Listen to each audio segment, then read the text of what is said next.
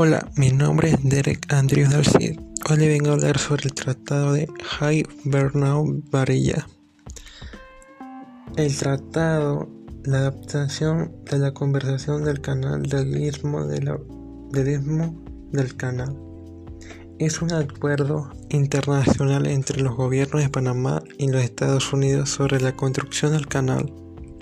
Se firmó el 18 de noviembre de 1903 y pocos después, días después, se la, separación de la separación de Panamá con de Colombia, el representante del gobierno panameño Phillips y el representante de Estados Unidos John Milton, además de su objetivo principal, el tratado también contiene disposiciones que colocan a Panamá bajo la protección de los Estados Unidos para asegurar su separación y evitar que Colombia emprendan acciones militares contra su separación.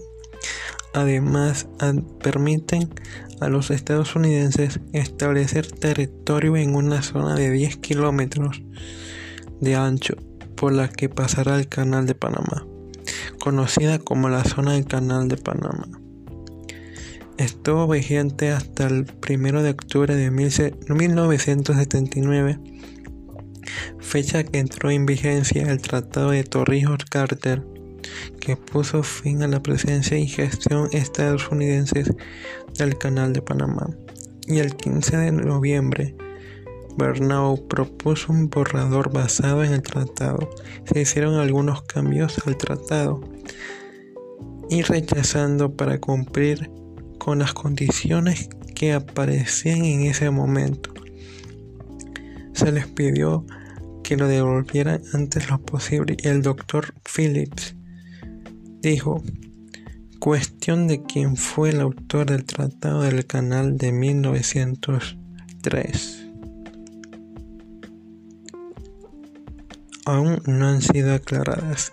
Se atribuye a Bernau, secretario de Estado High, presidente Roosevelt y, el señor Knox y Shadow, el almirante Walker y el abogado del asesor de Bernau, Frank Paff, hizo cambios considerables en el proyecto pero aún estaba insatisfecho, se basó en cuatro hechos, redactó un nuevo tratado que los Estados Unidos, de América, a través del Tratado de 1903, logró obtener una ventaja que no pudo porque no había sido aprobada por el Senado colombiano. A continuación, muchas gracias.